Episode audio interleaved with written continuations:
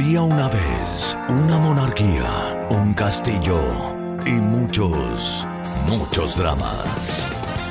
Teleseries de todos los tiempos, series que te atrapan, películas imperdibles, contadas por ellos, tus dramáticos favoritos. Jorge Sepúlveda y Víctor Schwenke ya están contigo. Aquí comienza Reyes del Drama.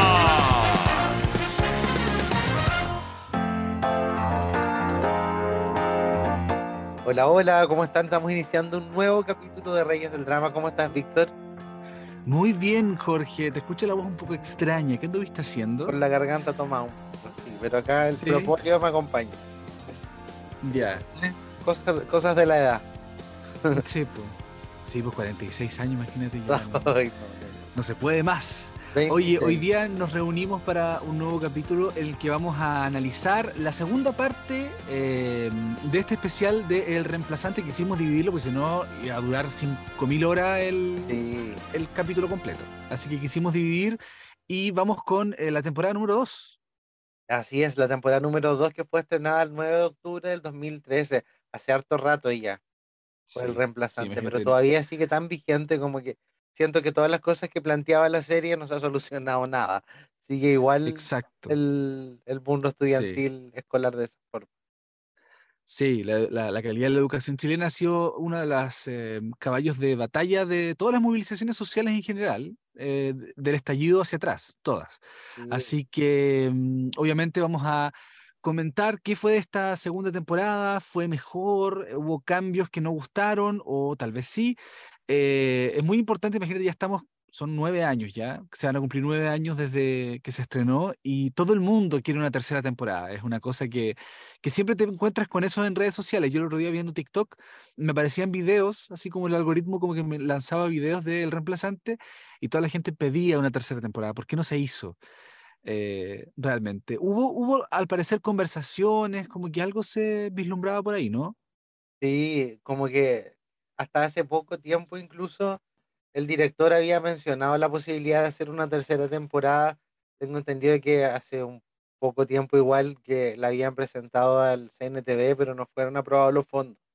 Así que lamentablemente no, como que los actores, Carla Melo me acuerdo, y el Seba Ayala como que tuitearon así como, pucha, que lata que no fueron apoyados los fondos, y ya se desecha la tercera parte del reemplazante.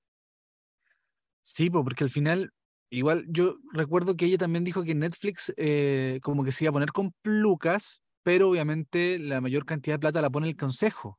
eh, son muchos millones de pesos, entonces como que claro, Netflix no está en las mejores condiciones como de solvencia económica actualmente como para decir, sí, sí, sabes que te pongo, no sé, 500 millones, ¿cachai? Como para que hagáis la serie. No, no, no es, no es tan así, entonces claro. eh, por lo menos yo creo que no se cierra de, de forma definitiva. ¿ah? Yo creo que siempre existe como la, sobre todo en este contexto social que estamos viviendo. Sí, bueno, igual va a haber que cambiar, eh, habría que cambiar mucho la historia, creo yo, para poder hacer una nueva versión, porque ya han pasado tantos años que los actores Sí, ya po. están más grandes, pues ya difícil que hagan de estudiantes. Aparte que en, la Sí. en el último capítulo de la temporada 2 vimos que salieron de cuarto medio, entonces Se cierra un ciclo se también. ¿no? cierra un Mm, ciclo, claro, y tendrían que llegar nuevos estudiantes al colegio Prince, Sí, po. eh, ¿cómo es? Prince Charles. Claro. Prince Charles, que antes era Príncipe Carlos, Sí, pero todo más, más agringado. Claro, porque en esta Sí. segunda temporada cambia muchas cosas en el, en el colegio de Príncipe Carlos. Sí, pues. Hagamos como un poco también el, el hilo entre la, el final de la 1 y el inicio de la 2. Sí, bueno, en, el, en la 1 vemos que finalmente están empezando ya a prepararse para la PSU, están en tercero medio, salen de cuarto medio, pasan todos, eh, pasan de curso, algunos a la rastra, pero pasan. Sí. Y, llegan a cuarto medio con este colegio donde el director se supone que iba a ser eh, Carlos Valdivia, el, el reemplazante iba a ser el director. Se, hizo hicieron reuniones, Sí. eh, existía como una, una estrategia como para comprar y que cada que fuera una especie, no de fundación, sino que como de cooperativa. Exactamente. Entre los Sí, que cada profesores, los uno fuera- apoderados. dueño o accionista del colegio y eso entusiasmó mucho y generó mucha expectativa en apoderados que, apoderados que ni siquiera tenían como muchas ganas, como que decían, no, si esta cuestión es imposible. Y cuando él les dijo, oye, si hay que poner, ponte tú, cinco lucas mensuales y, nos, y podemos comprar el colegio, les pareció muy atractiva esa idea, con el propósito obviamente de tirar a los cabros para arriba también, si son sus hijos al final.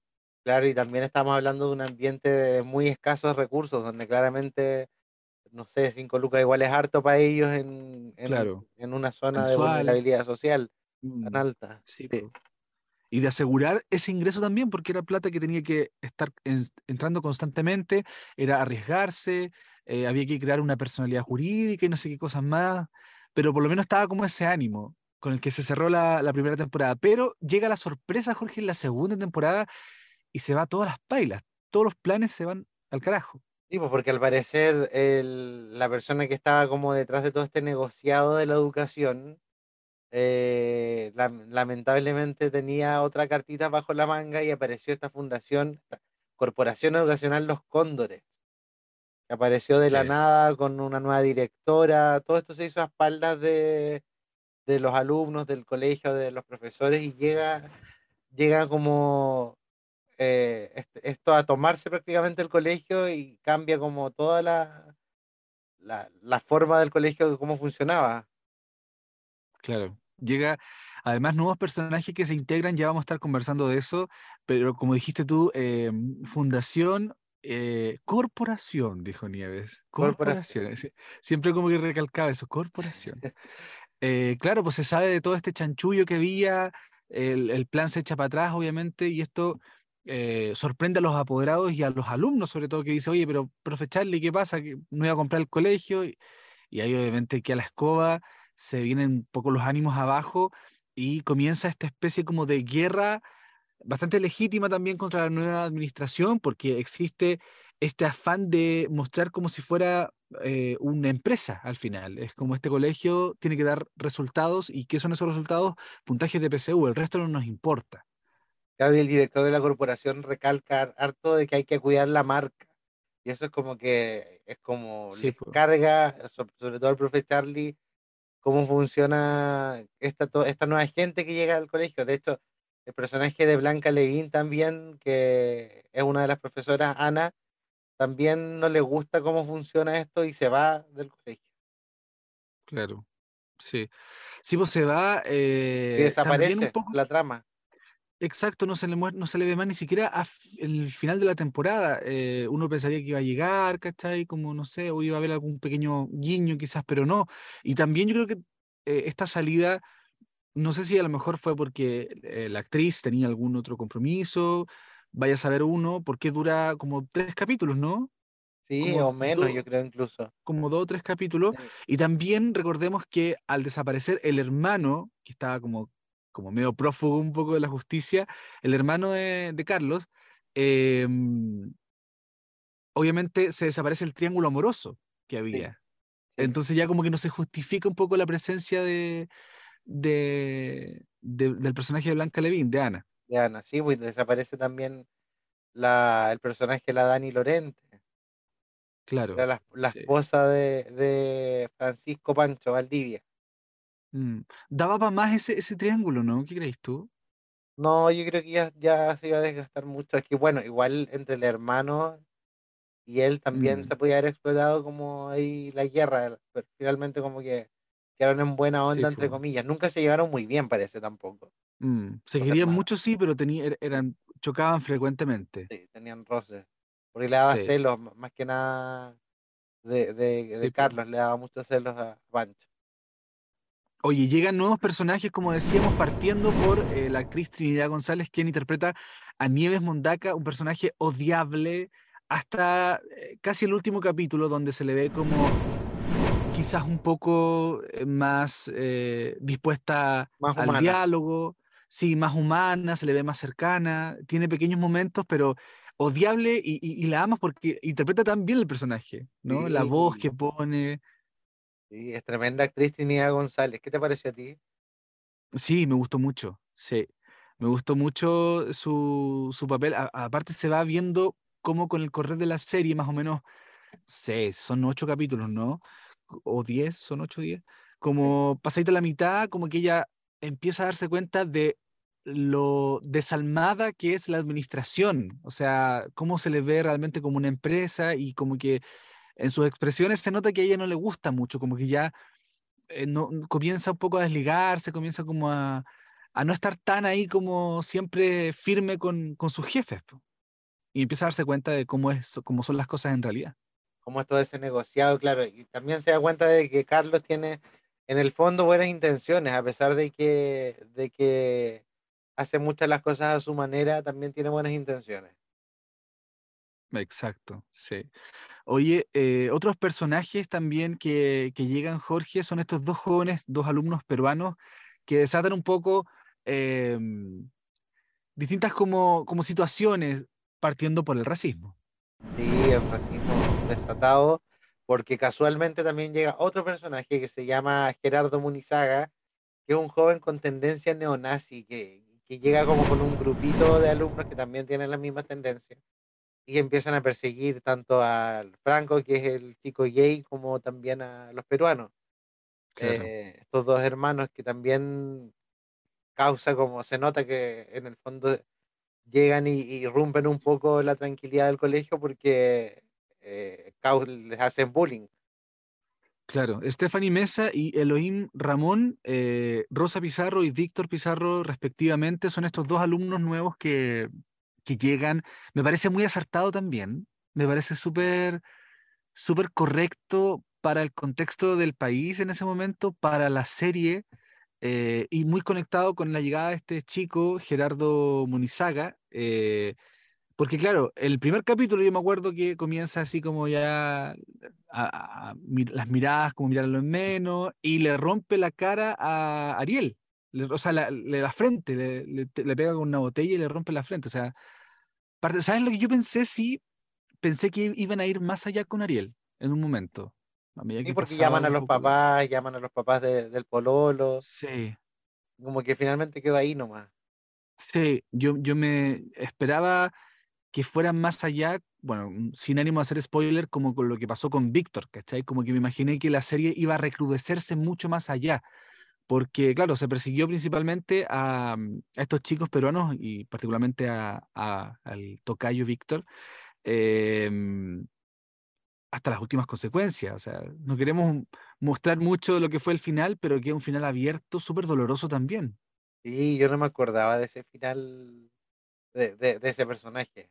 Que final, bueno, contemos nomás, ya han pasado tantos años que podemos hacer spoilers. Sí, es que nos falta el que no lo ha visto, po. Véanlo, adelante esta parte. Pero no. Sí, ya, adelante esta parte. Sí, le dan una golpiza así brutal al personaje de Víctor y también por otra, porque más que nada Gerardo sale a desquitarse por lo que le había pasado en la fiesta de graduación, pero eh, se desquita brutalmente, le hacen unas esvásticas con botella, muy como lo que le pasó a Daniel Zamudio un poco. Sí, nos recordaba un poco eso. Quizás se quiso hacer como un cruce, ¿no? Por, por el asesinato de Zamudio eh, pero acá no se tomó a un chico homosexual, sino que a un chico de otra nacionalidad. Yo creo que como que se quiso hacer como, mostremos esto, pero cómo ocurriría con el racismo, ¿cachai? Más que con la homofobia.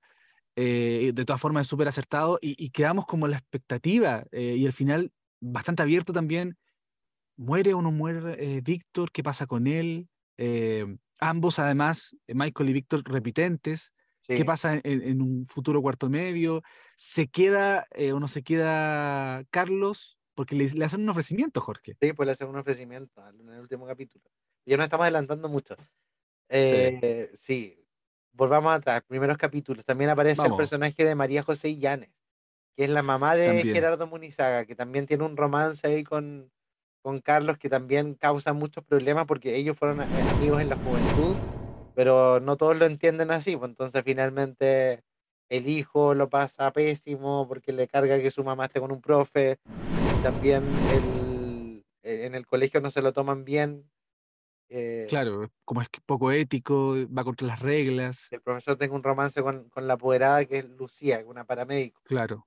Y parte todo como un poco como la amistad, como el, el, coqueteo, pero ya después la cosa pasa a mayores y obviamente los compañeros molestan a, a Gerardo y que nunca está de acuerdo con, con el romance, eh, contrario a, esta como madre abnegada, esta madre abnegada que interpreta María José Llanes, que le, le cree y, y, casi que ni desconfía de él, como que su hijo es un santo, y hasta el último momento incluso. Sí, pone las manos al fuego por su hijo hasta el final, y hasta que se quema, porque en el final podemos ver también cómo termina Gerardo.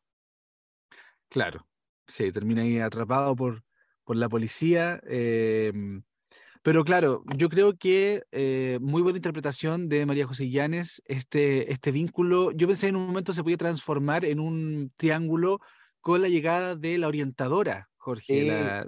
también este otro personaje. Isabel Mellado. Ella misma, sí. Igual se hizo como una insinuación que podía haber algo, pero finalmente no pasó sí algunas miraditas, podría haber habido una, un triángulo ahí también. Igual me gustó el rol de ella. Haber reemplazado mm, a, Ana, digamos. Sí, claro. Hubo un par de miraditas, coqueteos, pero quedó ahí. Como que parecía que a ella le gustaba, le gustaba a él, pero no, sí, no era Él no, no, no era recíproco, exacto. Sí. Pero sí, me gustó también su, su personaje porque le puso una cuota como de humanidad dentro de todo esto, de esto sí, dentro de todo este ambiente tan hostil, ella en un momento da la impresión que iba a ser como más bien fiel a la corporación, ¿cachai? Así como que ella no se metía en problemas, pero... Contratada por la corporación. Claro, pero termina involucrada y termina así como muy partner de todos. Sí. Sí, porque también se da cuenta mucho de las desigualdades que habían en el colegio y y la, lo carenciados que estaban todos los alumnos. Entonces ella como eh, su rol de orientadora se lo tomó muy bien para tratar de empezar a ayudar, pero también igual la terminaban amenazando, como que la querían echar de repente porque era muy buena con los alumnos. Sí. El, el, el, picado neonazi también le, le amenazó en un momento de muerte. Era sí. amenazó de muerte, sí. como que nadie, nadie decía nada al respecto tampoco. No, pues, una impunidad con la que el tipo, no sé, eh, buen, buen personaje igual. Sí, buen personaje. Lo, malo es que eventualmente por una tercera temporada, no sé si se justifica que esté o no, ¿cachai? No, yo creo que una eventual tercera temporada tendría que ser con un elenco renovado. Sí. Quizás seguir mostrando las historias del Michael un poco, o de la de, del este personaje de Gastón Salgado. Ay, qué buen personaje. Que, sale de la cárcel tal cual como él lo dijo. Comentemos de eso, que duró nada, meses, un par de semanas, meses en la cárcel y regresa. Regresa como si nada. Sí, pues. Como amo y señor. Amo y señor. Y regresa con un nuevo negocio también. Se supone que es un negocio legal. Ya dejémonos de, de estar viviendo en, la clandestinidad, en el mundo delincuencial, pero no es nada tan legal. Cero legal, porque es una fachada. Esto de la venta de gas eh, es para vender coca, para vender droga. Y mete a la Katy, también le involucra a la Katy, que no tiene nada que ver con el asunto, la involucra a ella. El profe Charlie también tiene que meterse de nuevo. El pobre Michael recibe también golpizas de repente muy gratuitas. le sacaron la cresta el capítulo ese donde lo pillan como los narcos de la otra población, le sacan la cresta y media. Sí. Sí. Muy bien hecho el casting, ya lo habíamos mencionado en la primera, en la primera parte. Muy bien hecho el casting. Súper bien hecho el casting. ¿Sabías tú que, bueno, lo vamos a escuchar más adelante con uno de nuestros entrevistados, pero nos contaron de que eh, el Rigo era, este personaje del Rigo, este otro narco, había casteado para Gerardo Munizaga. Ah, y no quedó, quedó, quedó Rafael de la Reguera, y al igual que los compinches de, de Gerardo también habían postulado para el mismo personaje. Sí, sí, me acuerdo que me contaste. Y sabes qué, yo creo que, y aquí obviamente, sin despreciar la interpretación de, de Rafael de la Reguera, eh, yo creo que había uno de los cabros particularmente que le, creía más el cuento de neonazi, porque estaba rapado, ¿cachai? Tenía ciertas características eh, que nos hacen recordar un poco como a, a estos tipos, ¿no? Sí, eh, sí, Creo que podría haber resultado. Era más evidente, pero yo creo que igual daba más, da, lo que daba más nervio con el personaje de, de Rafael de la Reguera era que era un tipo que se veía piola, pero Sí, po. finalmente por dentro, en su, interi- en su Sí, fuero interno era malo, pues súper malo, sí, pues. Sí, pues se veía como con su ternito, con su trajecito, siempre muy correcto. correcto, eh, relativamente buen alumno, tenía como mejores notas, había quedado repitiendo solo por inasistencia. Sí, Entonces, claro, eh, yo creo que ese fue el, el pensamiento antes de elegir entre los que tenían. Dijeron, no sabéis qué, dejemos a este como niño bueno porque va a pasar más piola y eso le aumenta atención a la, a la trama. sí, porque finalmente era súper violento, después se pone violento hasta con Flavia, cuando tienen este como pseudo romance. Cierto, Sí. cierto. Le dice que, que te vestís como, como puta y no sé qué. Sí, buenísimo. Muy buen, em, muy buen personaje. Oye, mira, acá encontré, investigando por ahí, qué pasó con la tercera temporada como algo más oficial. Y Ya. dice, Netflix quería hacer una tercera temporada, porque re- recordemos que la primera y la segunda están en Netflix y con el estallido social como que aumentó mucho las visualizaciones y le fue súper bien. Fue como un ¿Desde qué año del está? Como el reemplazante. 2017, ¿no? Sí, yo creo, más o menos. Hartos años, porque Netflix suele sacar las cuestiones renovaron como el, el catálogo y, y ahí volvió a estar el reemplazante. Es decir, había un canal interesado, pero esas dos entidades no ponen la plata suficiente para hacer una serie. Apoyan y ponen un poco, pero faltaba el fondo grande que era el del CNTV y ese fue el que no nos dieron. Ahí quedó en nada. Eso lo dijo Carla Melo a la tercera, creo que fue. Mm.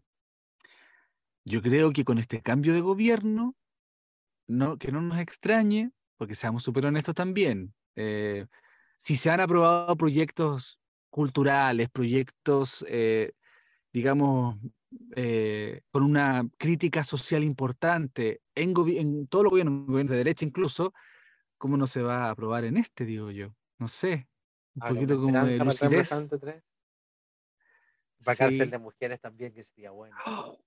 Sí, qué Tú que estuviste en la, en la perrera, Sí, fui. Les contamos a la gente eso. contémosle, eh. contémosle. Fui a- eh, al lugar donde se grabó eh, Cárcel de Mujeres, en la cárcel principalmente. Claro, fui con un moicano así. Em, voy solo, dije. Voy a, voy a ir, dije, voy a ir a conocer, porque me queda cerquita de mi casa, que es lo mejor. Así que partí para allá. eh, había una exposición en ese momento, entonces la parte eh, que se podía acceder, a la que se podía acceder era solo, eh, digamos, la entrada de la cárcel, ¿cachai? Que es donde se hacen los registros, donde se hace el papeleo, qué sé yo, y la escalera que daba hacia la oficina del alcaide.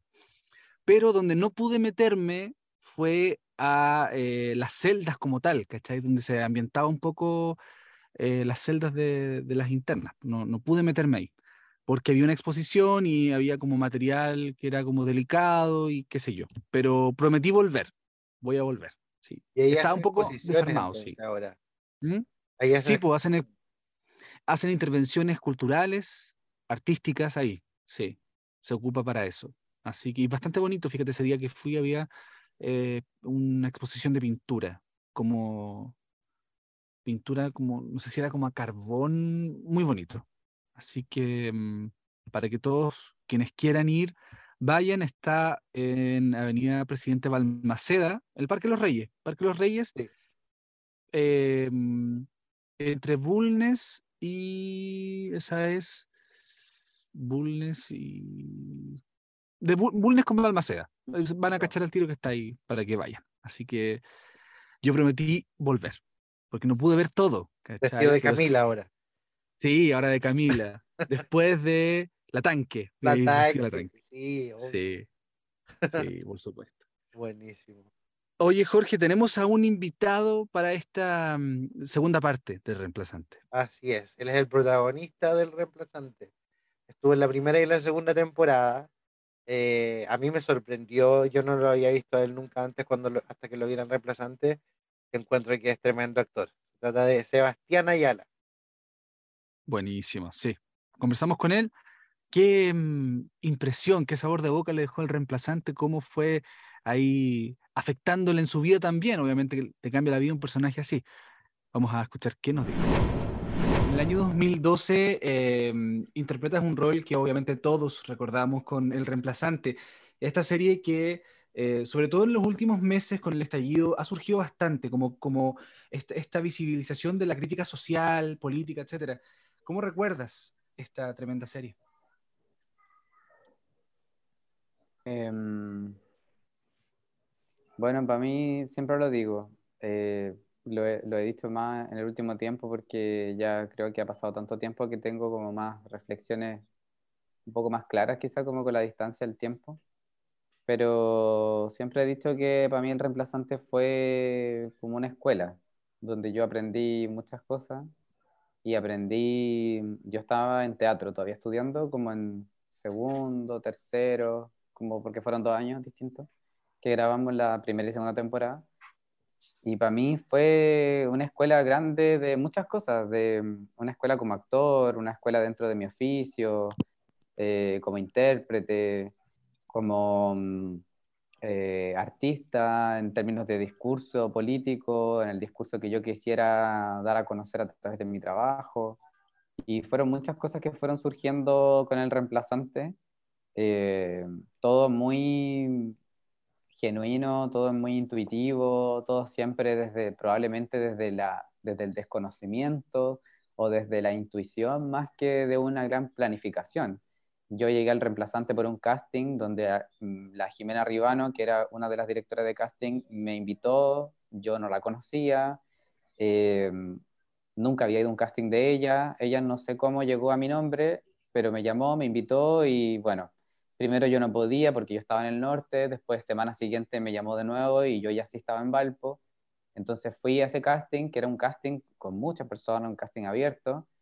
Y de ahí, nada, pues quedé preseleccionado para otro personaje porque mi casting que yo hice fue con Zafrada, y, que era otro personaje. Sí. Y, y en realidad como que fue un casting muy incómodo y extraño, pero igual, bueno, con el tiempo entendí que así son algunos castings pero básicamente como que ellas me decían que yo no había entendido el personaje y que el Zafrada era como un personaje como cómico, ¿cachai? Como que era un cabro choro, pero como que era más cómico y que era más liviano y yo como quizá lo hice como muy serio y muy como, de, no sé, tal vez muy serio y no, como que no entendí cuál era como el tono, entonces me sentí muy incómodo, muy mal y me fui como sintiéndome en realidad que lo había hecho pésimo y después me llamaron para decirme que el uno de los directores quería que yo probara a otro personaje.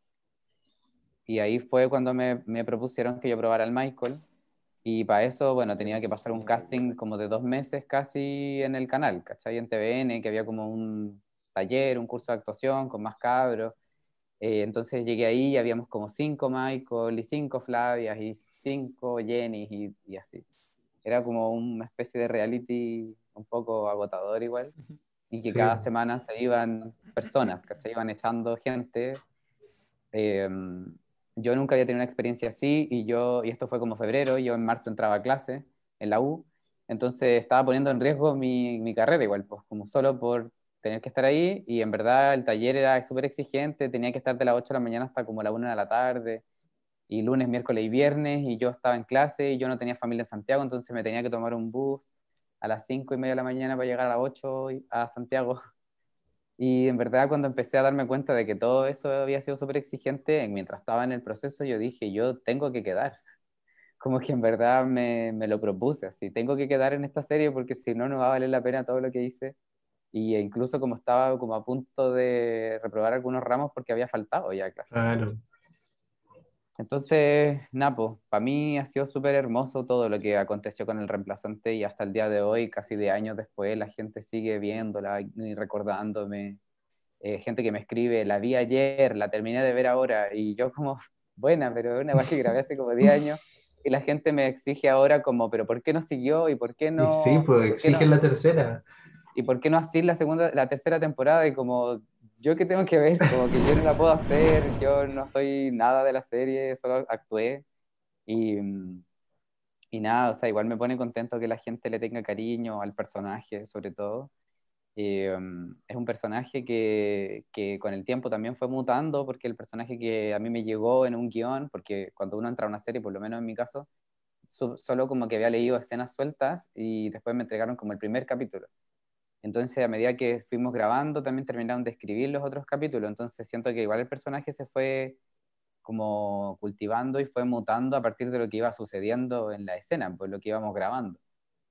Em, y ahí también me siento como muy, no sé, como contento de que ese trabajo finalmente fue una colaboración entre varias personas, entre las personas de vestuario y de arte y de guion, y entre los directores Cristian Jiménez y Nico Acuña. Entonces, nada, la gente ve el personaje, ve el resultado, pero hay un trabajo de muchas personas atrás.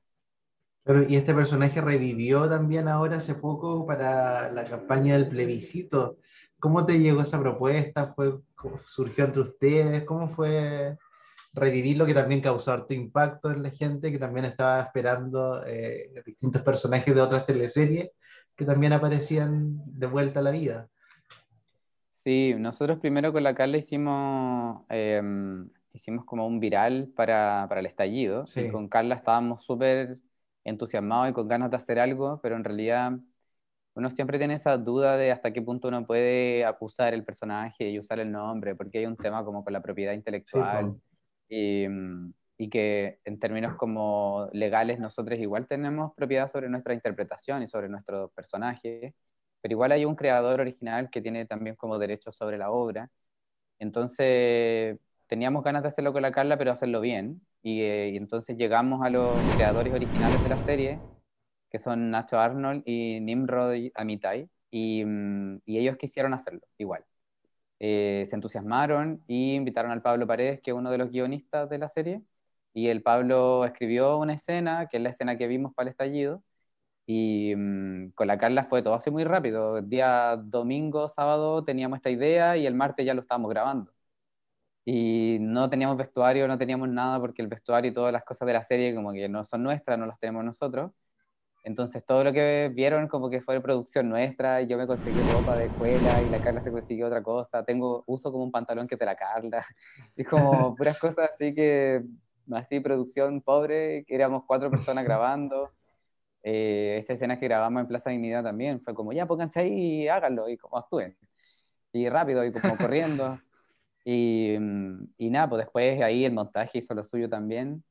Y después cuando para la campaña de la prueba también, pues fue lo mismo.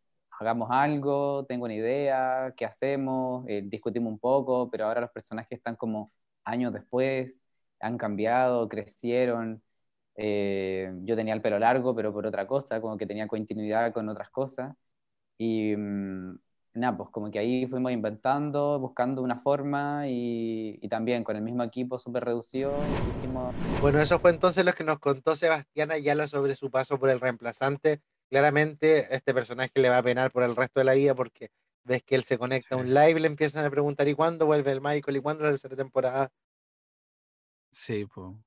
Pero me imagino que hay mucha voluntad muchas ganas de ellos también de, de, hacerlo, porque hay algunos actores que simplemente dicen, no, ¿sabes qué? Cerremos como, yo cierro la puerta a esto, ya como que cumplí un ciclo, ya los ánimos ya no están para eso, estoy en otras cosas, pero por lo menos se nota que están comprometidos, lo que también, haciendo como un poco el, el parangón con Cárcel de Mujeres también, donde existía, existe todavía mucha voluntad.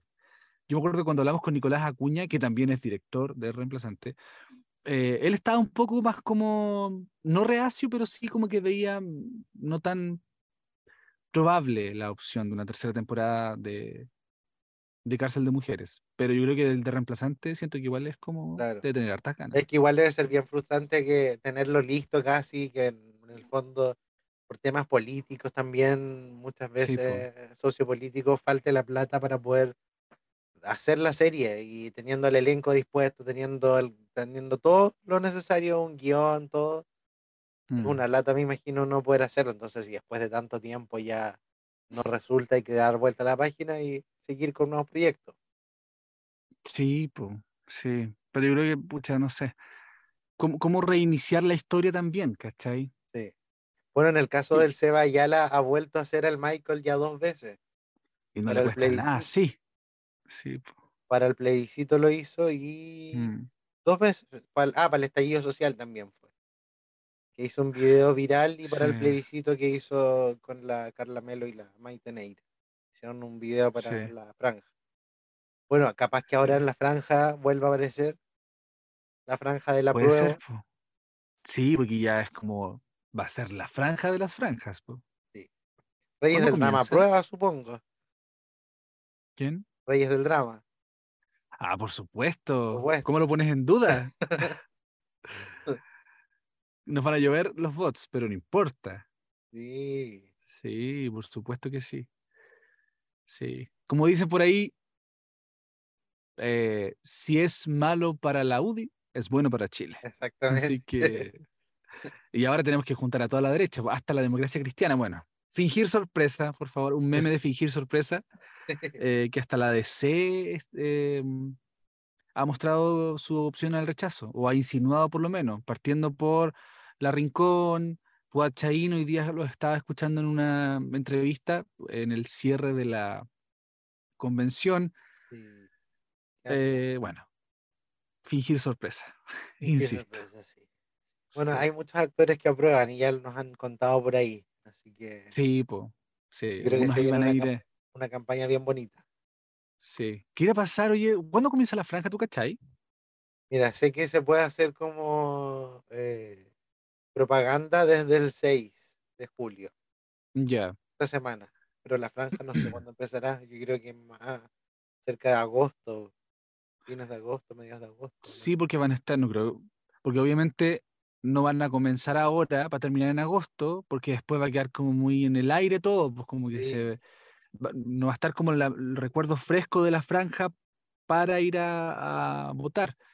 Pero yo creo que, claro, lo van a hacer, sí, por ahí por mediados, fines de agosto. Yo creo que va a comenzar. Y ahora el puerta a puerta también, pues, ¿cachai? Como para. Sí, ¿cómo será el puerta? Lo- A mí me llama la atención los convencionales que van, que votan rechazo, porque finalmente es como hi- hi- hicimos mal el trabajo, entonces. Sí, po, sí. O sea, te esforzaste en ir, ¿cachai? Por último, ya si no votaste o, estuviste mala gana, ¿cachai? Eh, te esforzaste como por nada. No sé, bueno, hay un tema, hoy día he escuchado una, una ex ya convencional que decía, la derecha siempre quiso esto, siempre quisieron rechazar, o sea, no tenían el ánimo de, de votar, no, no, cualquier cosa que nosotros proponíamos como que no. Entonces, ¿les extraña, decían realmente, que, que hoy día estén con esa parada? Para nada. Para nada. Pero para eso está el reemplazante para refrescarnos la memoria de lo que han sido los movimientos sociales y estudiantiles en Chile, que al final llevaron a lo que estamos hoy. Es eh, esta nueva constitución o propuesta de constitución que nace de los movimientos sociales. Exactamente.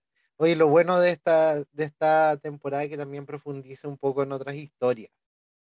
Sí, Eh, conocimos más, un- más a fondo la historia de, bueno, de Carla, Carla Melo, que la Flavia eh, empezó a buscar a su papá. oye, sí, pues, se, se arranca con la plata. Se acerca la papá, plata, sí, al esta papá. relación, esta Sí. relación de padre-hija que no termina de la mejor forma, po. No termina de buena forma, pero por lo menos eh, lo intentó. Sí, po, sí. sí. Vemos también la familia de. Vemos a la mamá del Michael acá en esta temporada. Sí, Con esta historia terrible, tan, tan trágica cuando abusa de la, sí. de la toallita. Que tú me hiciste un sendo spoiler cuando lo Sí. contaste y yo fue como, "Ay, no, no escucho, no escuché, no escuché eso, hacer como que no escuché. Claro, eh, sí, pues se muestra esto y también el, un poco como el instinto de, del personaje mm, de Gastón Salgado, cuando él lo advierte, él dice, Claudio, "Oye, sí. sí, Y después como que colabora para pillarlo en el fondo y poder hacerle una encerrona sí, y que, y que Michael se vengue de, de este viejo que está abusó de su hermana. sí, po". Qué terrible Y también la. La vulnerabilidad de que la mamá no, no creía al principio y demás que eso pasa en muchas casas. Sí, po. No creía y después decía, pero ¿qué vamos a hacer? ¿Querés que los- lo, lo metamos a la cárcel si eres el que pone las lucas? Que es una realidad que ocurre hasta el día de hoy. ¿cachai? Cuando decía, eh, cuando le faltaba pan para la once, decía, bueno, antes nos faltaba el pan, porque teníamos a este, a este señor. Sí, po. Sí. Más que por un tema de una relación emocional, de dependencia emocional o de amor, derechamente, era una- un tema económico. Sí. Porque ella se ve que, eh, no sé, su relación era bien extraña, pero no es como una cosa así como, no, pero es que yo a él lo amo. No, no iba por ahí el discurso, ¿cachai? Siempre iba por un tema económico de que él finalmente era el que llevaba los gastos de la casa.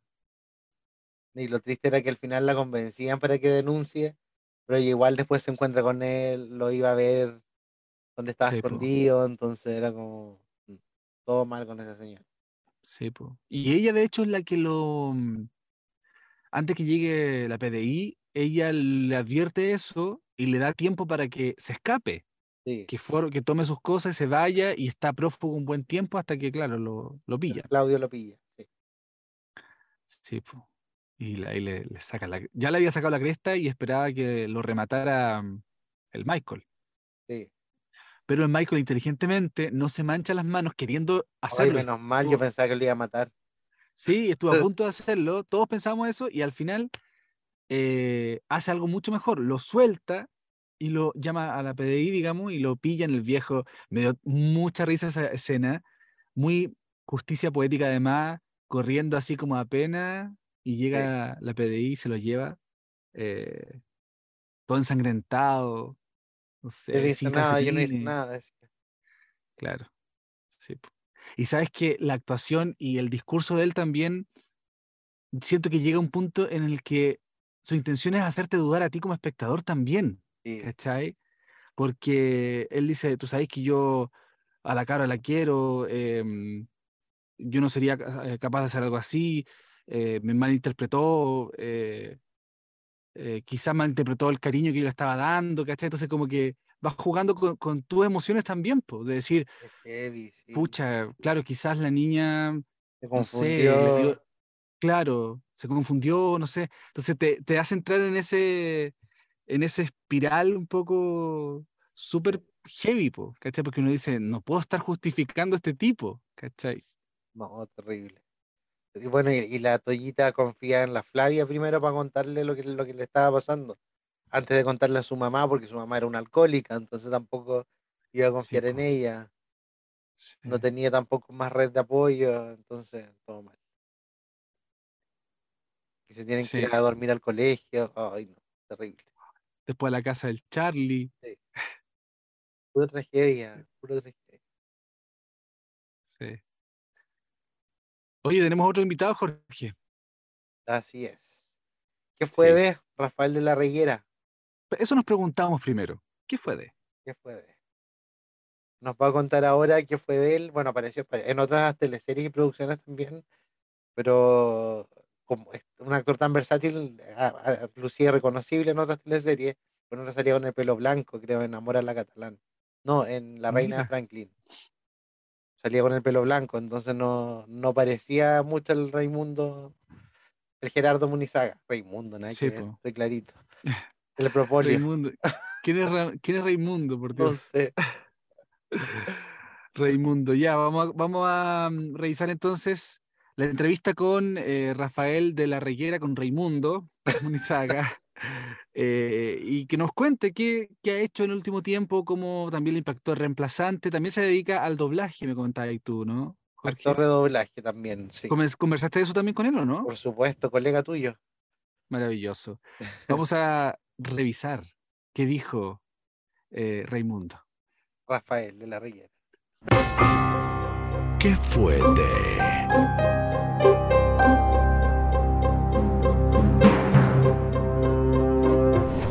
Y en este nuevo especial de Reyes del Drama recibimos al actor y también escritor Rafael de la Riguera.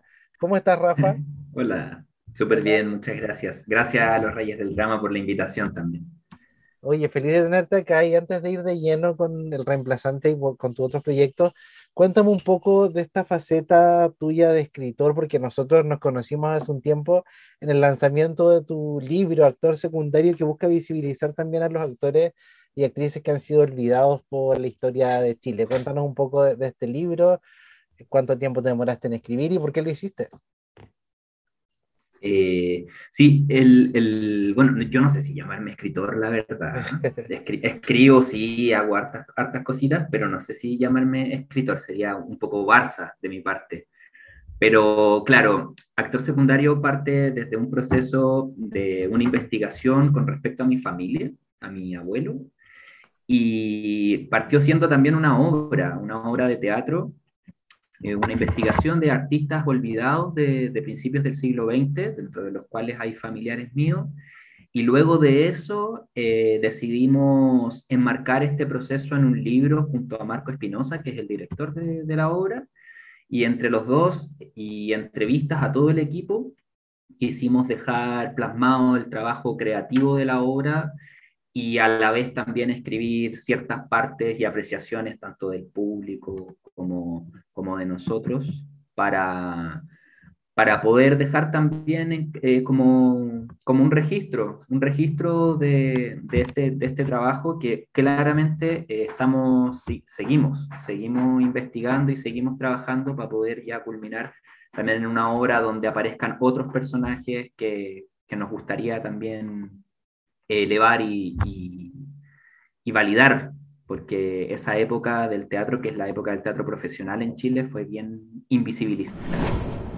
Oye, hoy estamos en este especial del reemplazante, serie que fue emitida entre los años 2012 y 2013, donde tú fuiste parte de la segunda temporada con Gerardo Munizaga, este misterioso joven que llega al Colegio Príncipe de Carlos, eh, pulcro, ordenado, pero con una doble cara o, o, una cara oculta que era neonazi, lo que se fue viendo como a medida que transcurría la serie. ¿Cómo llegas al reemplazante luego de esta exitosa primera temporada? ¿Cómo fue tu participación? Bueno, El Reemplazante fue mi primera gran serie, mi primer trabajo en una, en una producción grande y a la cual estoy muy agradecido, porque fue un proceso muy bonito y el equipo, tanto mis compañeros como, eh, en verdad todo el equipo, fue, fue un trabajo muy, muy bonito y tratado también con la delicadeza que, que requería. Yo llegué al reemplazante, bueno, por casting como todas y todos. Eh, pero yo estaba en una prueba de vestuario de otra, de otra cosa, nada que ver. Y me llaman y me dicen como, oye, eh, tenemos este casting de una serie que se llama El Reemplazante, y yo, obvio, la conozco, la vi, primera temporada, obvio. ¿Te gustó y... cuando la viste? Sí, sí, obvio que sí, como que yo era fan, me gustaba mucho. Buenísimo. Y sí, pues la veía súper tarde en TVN. Sí como la daban como a las casi 12 de la noche. Sí. La cosa es que eh, fui eh, al casting y ya me habían dicho, este personaje es un personaje neonazi, eh, y nada, va a ser medio como antagónico y, y, y, bien, bien pesado dentro del equipo, o sea, dentro de los personajes de, escolares, no dentro de los adultos. Y fui, y fue un proceso largo igual, no fue tan como ya quedaste, fueron cuatro eh, castings para poder llegar, uno iba pasando etapas, y al final quedamos tres personas. Y de esas tres personas, eh, miento, quedamos cuatro. Cuatro al, fi al final ya, donde tenía que ir a la productora y estaban eh, los dos directores, Nico Acuña y Cristian Jiménez, y estaban también los productores ejecutivos de Paros, como viendo esto, como ya para poder verte actuar ahí. Y era, yo tenía 24 años, entonces como que muerto mío, 24, 25, no, 24. Y claro, muerto mío también, harto, nervio, y, y, te hacían actuar una escena. Lo entretenido de esto es que de estas cuatro personas, eh, todos quedaron dentro de la serie estos secuaces con los que yo estaba eh, eran también como postulantes a Gerardo Munizaga y las otras personas, eh, la otra persona que, que, no quedó con ese personaje quedó con el personaje del Rigo, que era este eh, chico que se metía también a, a, a traficar a la población sí. donde el, el, Gastón era como el dueño de, de ese sector y es el, eh, el, actor, el Mati. Y ahí quedó con el Rigo. Entonces, como que también fue como que todos ganaron, todos hicieron algo, todos estuvieron, lo pasamos, lo pasamos súper bien. Así Oye. que así llegué, po. Bacán. Oye, este personaje igual viene a instalar nuevas y potentes temáticas como la discriminación, el bullying, la intolerancia con sus compañeros peruanos. Cuando te entregan este personaje, ¿cómo, cómo lo fuiste preparando? ¿Cómo, cómo fuiste llegando a, a Munizaga? Era ahora que, que lo, es que después de tanto tiempo, eh, como que voy descubriendo cosas nuevas de cómo armar el personaje, que no- antes lo hacía como más de manera inconsciente, pero eh, al principio yo creo que no, no, no lo entendía tanto, como que entendía un poco más el- la estructura de la idea del personaje y, y estudiaba desde ahí, desde el guion y desde la historia, y metiéndome en la vida del personaje. Leí un millón de cuestiones como desde lo macro a lo, a lo micro, como eh, leer mi lucha, entender cómo el movimiento neonazi, cómo fue después llegar a Latinoamérica, cómo fue el movimiento neonazi en Latinoamérica, después a Chile, después en Santiago. Entonces, como ir cerrándolo, porque claro, esto es como el teléfono, pues claramente Sí. un, un neonazi de la Alemania nazi no es lo mismo que, De que de acá. Pero yo creo que en el camino ya del rodaje me fui dando cuenta que él era más que un neonazi propiamente tal, que estaba metido en el rollo, era un niño que, como todo niño, busca una identidad, un adolescente, adolece de, de esto, y empieza a buscar una identidad y se empieza a topar dentro de esta soledad que tiene, porque, digámoslo, no solamente es un niño de, como de padre ausente, sino que su madre, por querer darle todo, no, no está con él, tiene muy poco tiempo para él, entonces... eh, en este, en este proceso me fui dando cuenta que era un niño solamente carente de amor, de mucho amor, lo cual su respuesta siempre era eh, la rabia, porque era la forma en que tenía como, como dosificar este, este espacio, respondía a la rabia. Y, y en esta búsqueda de identidad, viéndome también reflejado yo cuando era adolescente, decía como, cómo era cuando era, cuando era adolescente en el colegio, y uno pasa por todo, ska, gótico, Sí, rapero, skater, para buscar cómo, cómo sentirte, pues. Y quizás él se sintió refugiado en eso y tomó malas decisiones, muy malas.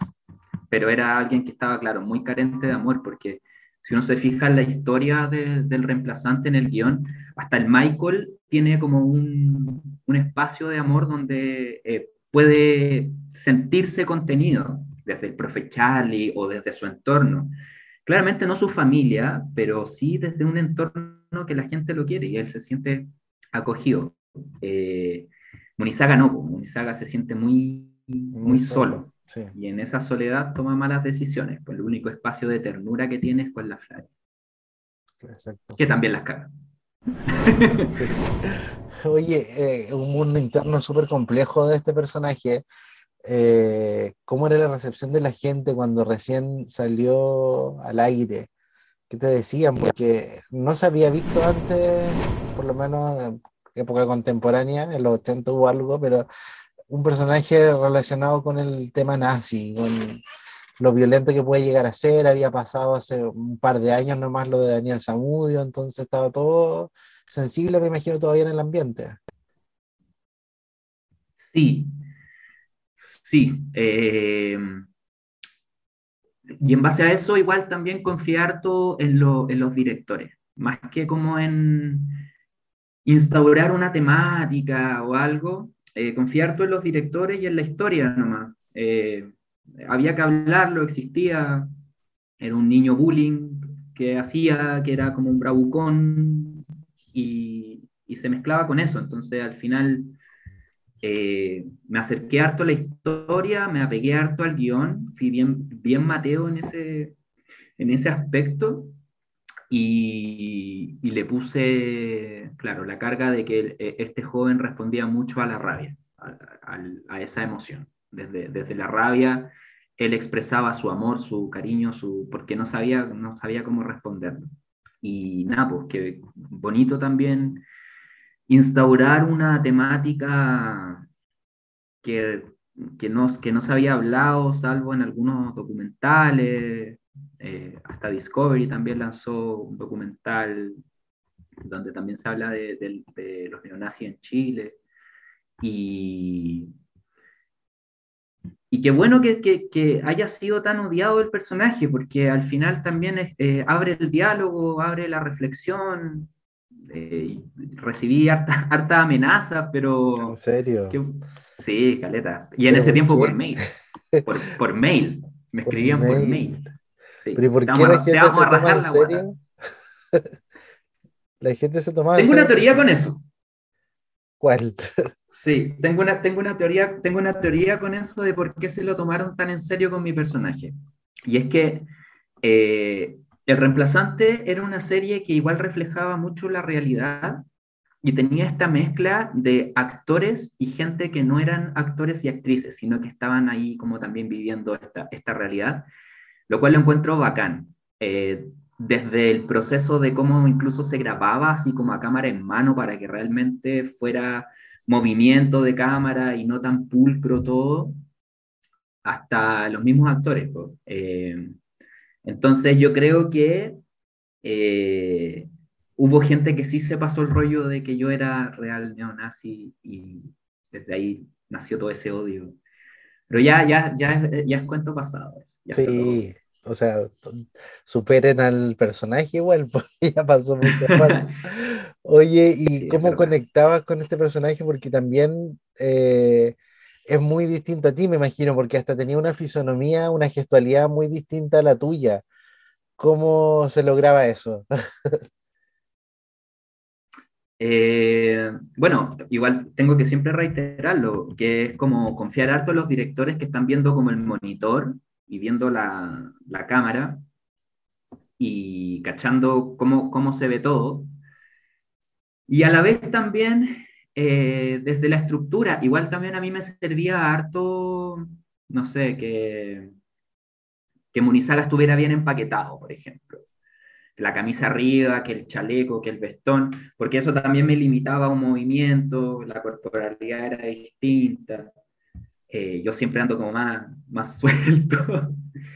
y y desde, desde, desde la emoción, buscar, buscar desde la emoción y cómo se, iba, cómo se iba armando esto y cómo iba reaccionando mi cuerpo, era como también el personaje iba reaccionando.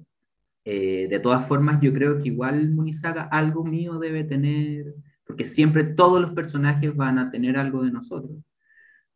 Eh, pero sí, sí, eh, eh, es distinto igual como vivirlo nomás, pues, como es- escuchar al personaje, escuchar el guion y, y hacerle caso a los directores también, porque ellos son los que están viendo esto. Entonces, de repente, por ejemplo, yo no me daba cuenta y pestañaba harto, me acuerdo harto de una vez una indicación que me dijeron como, no pestañís tanto, y, no me había dado ni cuenta que, estaba pestañeando.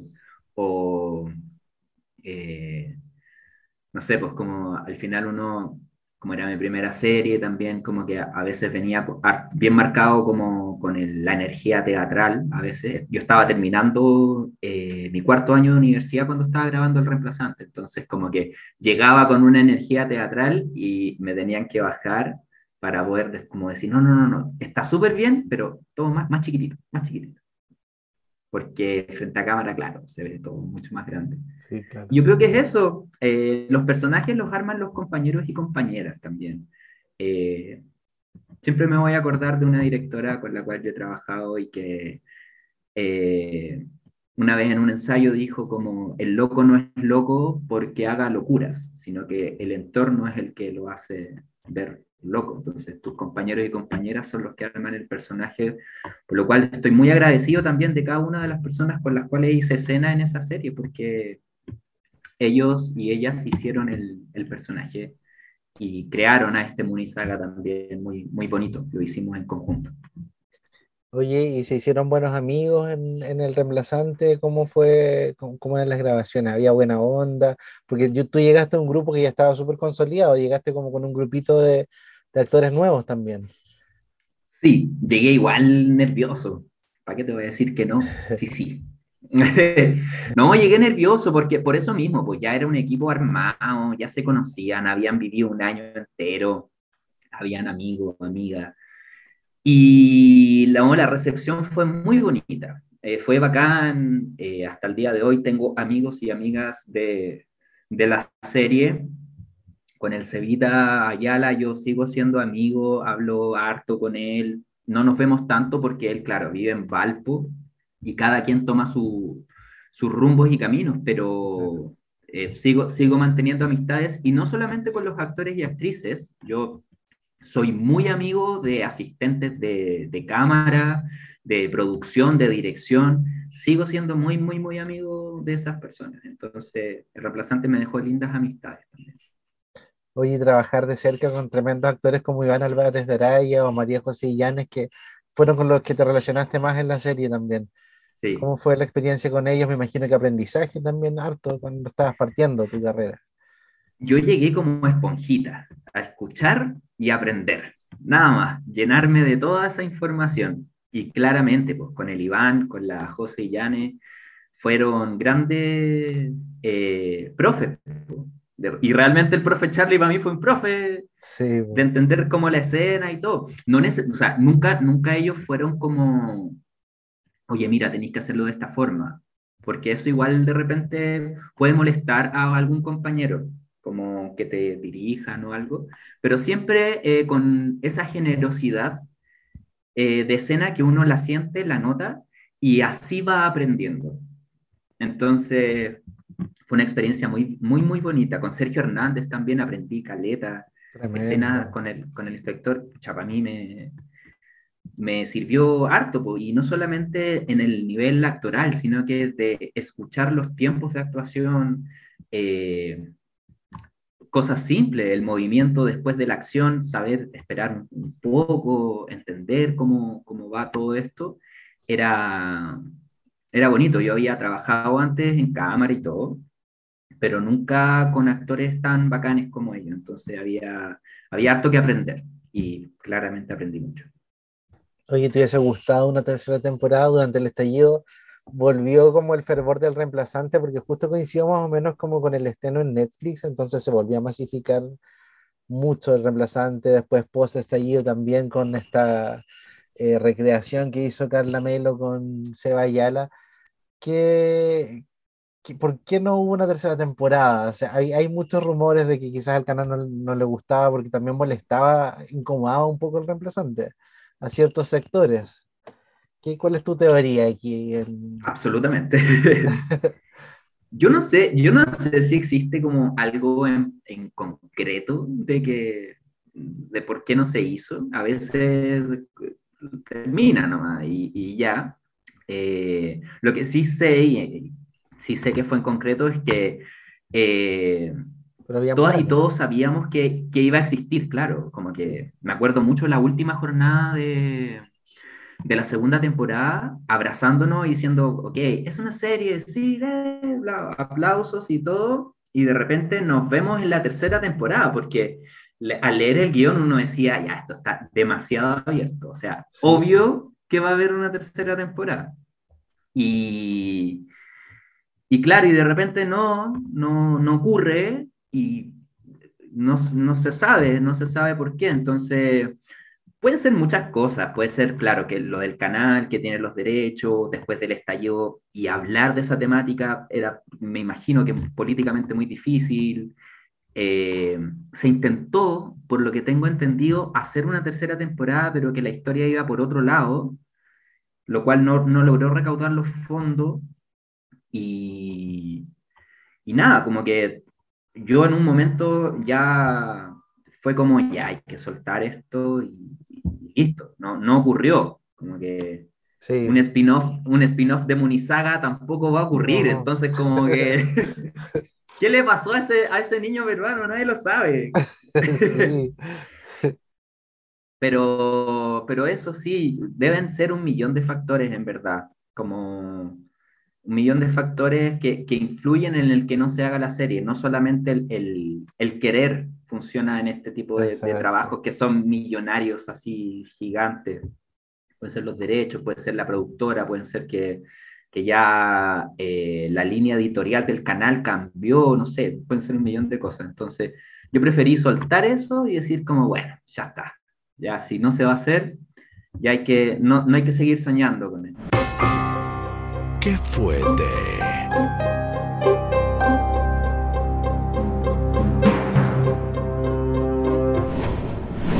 sería entonces lo que nos contó Rafael de la Riguera, Gerardo Munizaga, no Raimundo, es Gerardo Munizaga. Este Gerardo Munizaga. rol que llega a irrumpir en la segunda temporada con toda su violencia y con todo esto medio neonazi, que también recordaba mucho él, eh, Rafael, lo que pasó con Daniel Zamudio, porque decía que fue como también cerca de la época más o menos, estaba Sí, todavía muy presente en Chile eso, entonces eh, de cierta forma es un poco un paralelo con lo que pasó con Zamudio. Mm. Y otra, otra cosa que se da también en medio de la serie, Jorge, de la grabación, tengo entendido, de la segunda temporada, es la muerte de uno de los personajes eh, de la primera, digamos, de la primera temporada, víctima de un cáncer. Sí, el actor que interpretaba al Lalo murió eh, después de grabar la primera temporada. Lamentablemente, sí. Muere de un cáncer a la lengua, parece, si no me equivoco. Falleció, era súper joven. Sí, era súper joven y aparte que era muy buen actor porque ese rol también del Lalo era muy bien logrado, encuentro ya. Sí, pues. Ricardo Lea se Sí. llamaba. Sí. Ricardo Lea, ¿qué edad tenía? Era muy, muy joven, 20 y algo. 20 y algo, yo creo. Se había Sí. aparecido en un, un par de otras de películas, creo también, y en otras series. Y en el reemplazante, sin duda, yo creo que es donde más había destacado. Fue súper rápido, al parecer, ¿ah? el tema del cáncer Sí. de él. Fue como muy abrupto todo. Sí. Yo creo que esos cánceres de lengua, de nariz, son como súper Mm. complicados y son como muy rápidos igual. Sí. Bueno, de hecho se le dedica un, digamos, un- el texto de uno de los capítulos al final Creo que del hace primer en- capítulo parece.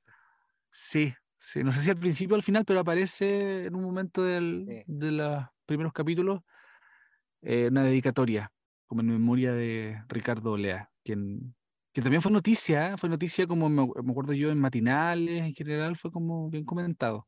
Por- primero por la edad, segundo por el tipo de enfermedad y tercero porque obviamente pertenecía a la serie, eh, que estaba en su, en su boom. Y había muerto en la temporada, en, en la serie, en la ficción, había muerto también en la primera temporada, entonces sí, terrible igual, po, todo súper terrible. Sí. Imagínate para los, para los compañeros de, de elenco que lo seguían, eh, seguían llorando al personaje en la segunda temporada y ahora ya era real, se había muerto sí, po, Sí, sí, como lo que pasó en Glee, como- más o menos, una cosa así. Mm, Sí, que, que, igual eso, como las ironías de la vida también, ¿cachai? Como, no sé, llega a dar miedo un poco las coincidencias. Pero, mm, bueno, esta serie, Jorge, em, eh, te- tengo entendido que fue nominada a varios premios, ¿no?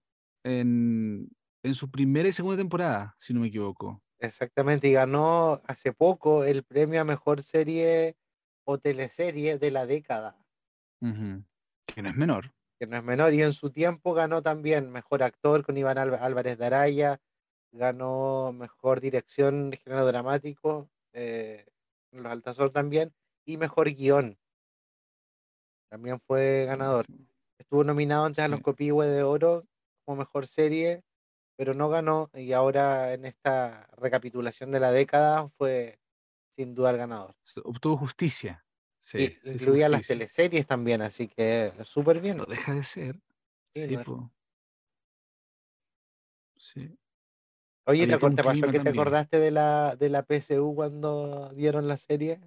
Sí, sí, porque estaban todos cagados de susto, eh, la presión que significa. Yo, yo estuve en un liceo donde se hacía mucho hincapié en la PSU, ¿cachai? Era un, era un liceo, digamos, eh, público, pero con, con obviamente una tendencia al tema humanista, ¿cachai? Científico humanista, entonces era como su propósito. Y las notas, ¿cachai? Como todos estos logros numéricos, eh, sí, me recordó mucho. Y el momento de dar la PSU también, pues, ¿cachai? Cuando la- la- que no querís ni comer casi.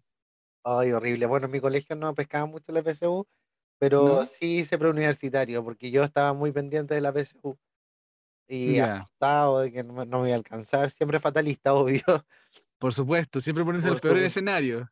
el peor escenario y que no me iba a alcanzar y no sé qué y, y- y que desayuno no desayuno, era como nervios así horribles. Y yo veía Sí, que gente realmente como que se desmayaban o si Mm, llegaban tarde no los dejaban pasar, ¿no? Era como, todo es como de terror un poco. sí, po.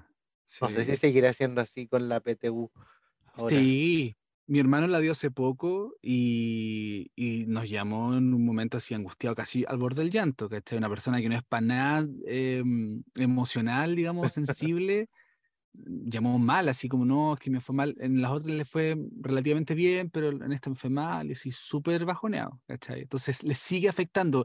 Lleve el nombre que lleve, la weá le va a afectar a todos los Sí, cabros igual, sí. ¿cachai? Y finalmente Porque no es este tan importante. sistema es así. Sí, pues no es tan importante y no es para nada, y hay que recalcar, no es para nada un predictor del éxito futuro en la universidad ni a nivel profesional. ¿cachai? Yo tuve compañeras y compañeros que entraron de los, en lo- el primer puesto, digamos, de la carrera, en, en este caso en periodismo, y, y les fue como las pelotas, ¿cachai? Les fue mal, abandonaron la carrera, no estaban ni ahí, ¿cachai? Tenían malas notas después y A mí me todo. fue súper mal en la PSU y en el colegio tenía las mejores notas. Entonces, como ¿Cachai? que no tiene nada que ver. Sí, pues, sí. O también yo tengo compañeros amigos que eh, estaban súper enfocados, les fue muy bien, no sé, promedio, te estoy hablando, promedio 6-6 toda la media, ¿cachai? 6-8. Y a la PSU, claro, les fue bien porque se sabían todo de memoria, qué sé yo. Estudiaron una carrera, la sacaron bien la carrera y después se dieron cuenta que querían estudiar algo totalmente distinto, que no A les mí me pasó eso también. Sí, Sí, pues yo había estudiado estudiar traducción. pero igual estu- terminaste estudiando. Estudié, claro, yo había entrado a traducción, ya había quedado en periodismo en la U de Conce, pero no, Ya, no sé por qué, razones, cosas de la vida, me metí a traducción. Y estuve dos años y no me gustó, y después me metí a audiovisual y después a periodismo.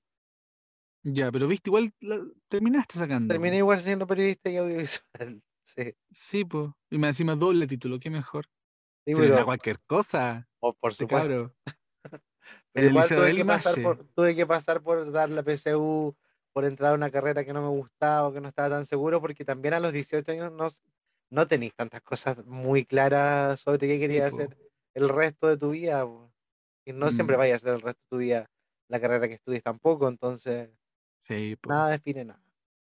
Sí. No sé, eso es muy cierto. Eh, hay pocas personas que tienen como clara la película y bacán por ellos, ¿cachai? Eh, no sé. Eh, pero hay otros que siguen sufriendo ahí, tratando de sacar la carrera, o, o cuando ya vieron que están en tercero y dicen, puta, ¿qué más voy a hacer? La saco y después trabajan en otra cosa, que también es súper válido y súper bacán que Sí, le den un poco eh, vuelta la, ¿cómo se llama? El, como la mano, digamos, al destino. ¿cachai? ¿no? Y también, bueno, como mostraba la serie, también tiene eh, el como que la gente, el contexto social te impone de repente ciertas carreras tradicionales, como por ejemplo en el caso del Zafrada, que su papá lo único que quería era que fuera ingeniero y él también quería ser ingeniero, pero al final Sí, dio la PSU, sacó puntaje nacional y quiso ser profesor. Sí, es como, ¿quién quiere ser profesor? Zafrada. claro. Sí, Y ahí obviamente no, no les gustó mucho, pero ¿qué iban a hacer? Pues si él decide. sí. Así que, bueno, eh, se vendrá no una tercera temporada, es la duda que nos queda. Eh, estos personajes, bueno, rápidamente, lo que pasó con Víctor, que estábamos hablando, quedó en, en riesgo vital después de la golpiza de estos neonazis. Eh, Rosa, que co- comienza un eh, romance con el Zafrada. eh, Sí. y a la vez, recuerdo que. ¿Quién es la que comenzaba? ¿La eh, Katy? No, no, no la Katy, la. mm, Este que me caía bien a mí, oh, La. Flavia, La que tenía una guaguita. No, no, no, la que tenía una guaguita. la Katy. La- ella, ya. Que me confundo con la otra, con la que era amiga de Ariel, que era bien así como la Ah. perra. Esa es la Katy, ¿o no? Sí, pues la Jenny es la otra. La Jenny, la Jenny. la Jenny, ya, Jenny con, con Víctor comenzaron un romance y después de esta como primera cita o, o habían ido al baile juntos, del baile, a la graduación, Sí. le, lo, gol- lo golpean a él casi de manera mortal. Eh, mm, bueno, Nieves que le ofrece a Carlos hacer como su propia empresa, su propia corporación y crear otro colegio. No queda muy claro ahí si realmente la acepta o no, porque después viene otro ofrecimiento, pues Jorge. Sí, pues le ofrece este- esta persona que es como el director de la corporación Los Cóndores, le ofrece al profe Charlie, viendo los tremendos resultados que hubo en la PSU y el puntaje nacional de esa frada, le ofrece al profe Charlie ser el director del colegio. Claro, él lo manda a la Olvidarse- cresta. Claro, olvidarse de todo lo malo que había pasado entre medias. Sí, pues. Sí, de todos desencuentros, se odiaban, pero un final súper abierto. muy, muy abierto, porque claro, él por un poco por amor al arte, entre comillas, por pasión, quizás va a decir, pudo decir que sí, ¿cachai? Porque el tipo le dice así como, no me respondas ahora, después me dice no sé qué. Entonces, todo, todo, todos los finales abiertos. Bueno, el Michael también que quedó re- repitente, la Flavia se puso a trabajar en un mall, Mm, entonces claramente si es que había una tercera temporada iba a haber, yo creo que otra generación de estudiantes probablemente. sí. El Gerardo quizás, iba preso, sí, pues. Mezclar algunos personajes también, dejar, yo dejaría al Michael y al Víctor, ponte tú. ¿Cachai? al Claudio.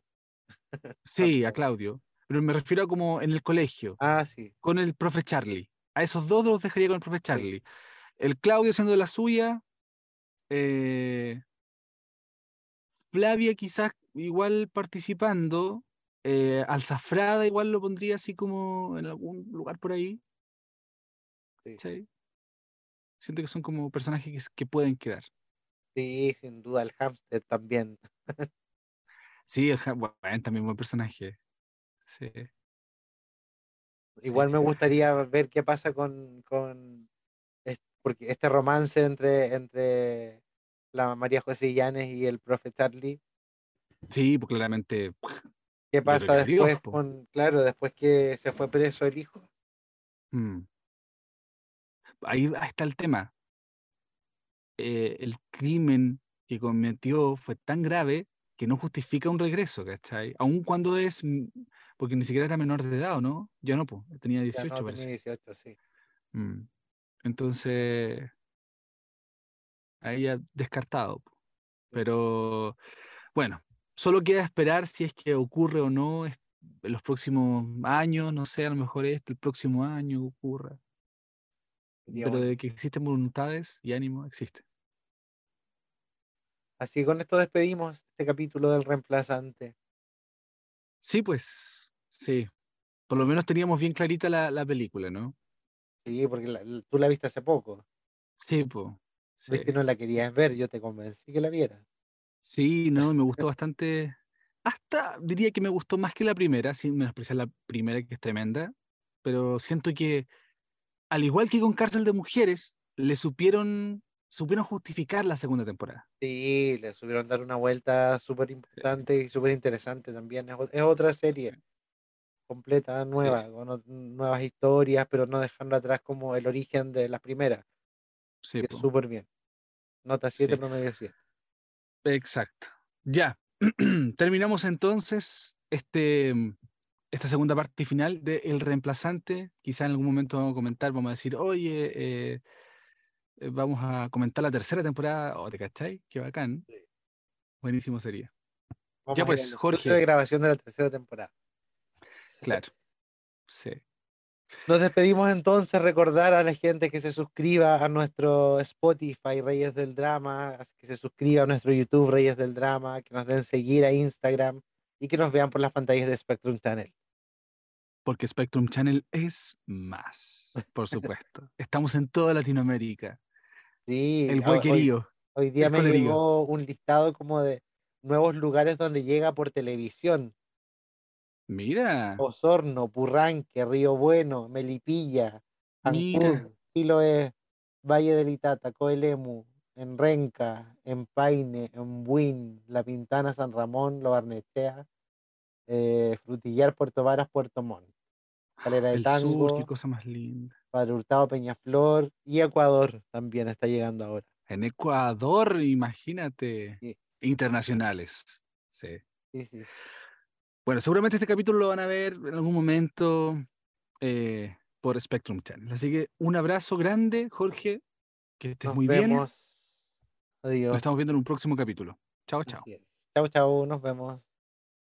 Escuchar esto implica que te quedaste hasta el final. Ya veo, una persona muy dramática. Disfruta nuestros capítulos en Spotify y YouTube. Termina Reyes del Drama.